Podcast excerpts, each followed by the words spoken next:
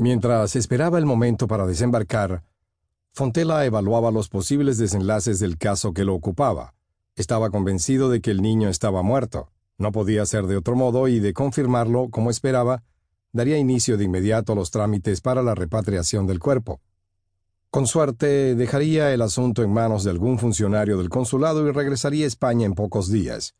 Si, por el contrario, la tesis del secuestro se revelaba cierta, así como la extrema crueldad de los captores que mantenían oculto al niño desde hacía diez años, el caso provocaría un escándalo de tal magnitud que haría intervenir al gobierno español y quién sabe si al mismísimo rey de España. No quería imaginarlo. El único caso semejante que conocía el de Joseph Fresel en Austria, había desatado el año anterior la indignación mundial.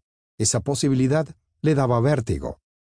El caso del niño le había llegado de manera inesperada durante un inofensivo encuentro familiar dos semanas atrás. Ese día llegó a Vigo confiado y seguro de sí mismo. Consideraba vencidos los escrúpulos iniciales cuando quiso rechazar la invitación de Fátima. No podré asistir, Fátima, lo siento. Había respondido al teléfono. Pero Fátima no aceptó la negativa.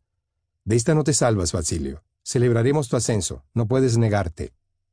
El tono decidido y, sobre todo, la lisonja del mensaje lo tomaron por sorpresa y aceptó, pero el día del evento, al subir al carro que lo llevaría al Hotel Paso de los Escudos, su corazón se agitó enloquecido, anunciándole un peligro inminente. Quiso rectificar, inventar una excusa, desarrollar una alergia, pero ya era imposible. Llegaba al lugar de reunión y Fátima a la distancia le hacía señas. Entró al edificio principal del hotel a orillas de la playa Carril y, buscando hacer tiempo, se entretuvo observando las labras heráldicas repartidas en los muros almenados y jardines del hotel.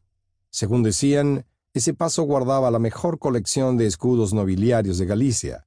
De hecho, en el arco heráldico podían reconocerse las armas de conocidas familias gallegas los Lozada, Rivadeneira, Sotomayor, Barcalcel. También el escudo de los Lemos, apellido del que derivaba el de su madre, Marta de Lemos, y cuyo origen estaba en discusión. Para algunos era sefardi y para otros de origen celta por los trece discos de plata en el escudo. El súbito interés por la heráldica era una excusa.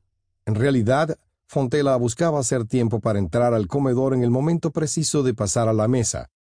Ello le evitaría las conversaciones usuales en esos encuentros que daban cuenta de las arrugas y los kilos adquiridos en los últimos años. Nada de lo que se dijera al respecto podía interesarle. Consideraba la vejez un destino penoso e inexorable que volvía toscas las facciones de las mujeres y feminizaba la de los hombres, acentuando la confusión entre los sexos. Semejante transmutación no era grata de ver y menos aún de comentar. El silencio era una obra de caridad. Después de vagabundear por el jardín, cuando lo consideró inevitable, se dirigió al salón donde estaban reunidos los invitados.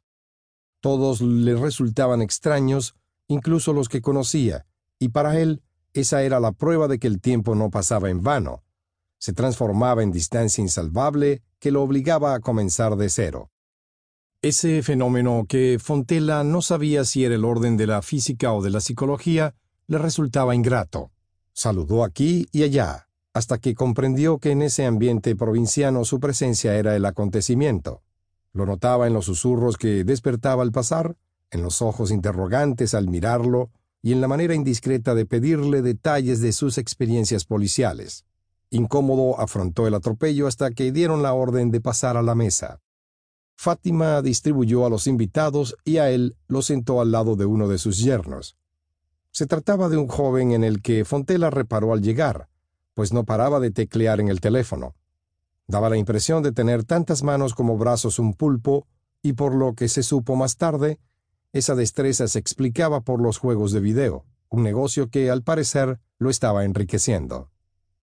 Usted es el único que puede descubrir el paradero de mi hijo, fueron las palabras del joven en el momento en que servían los percebes. Fontela, que consideraba sagrada la mesa, ignoró el comentario. Percebes, qué bien. Espero que a usted también le gusten, comentó deleitándose. Sí, por supuesto, afirmó el joven. ¿A qué gallego no le gustan?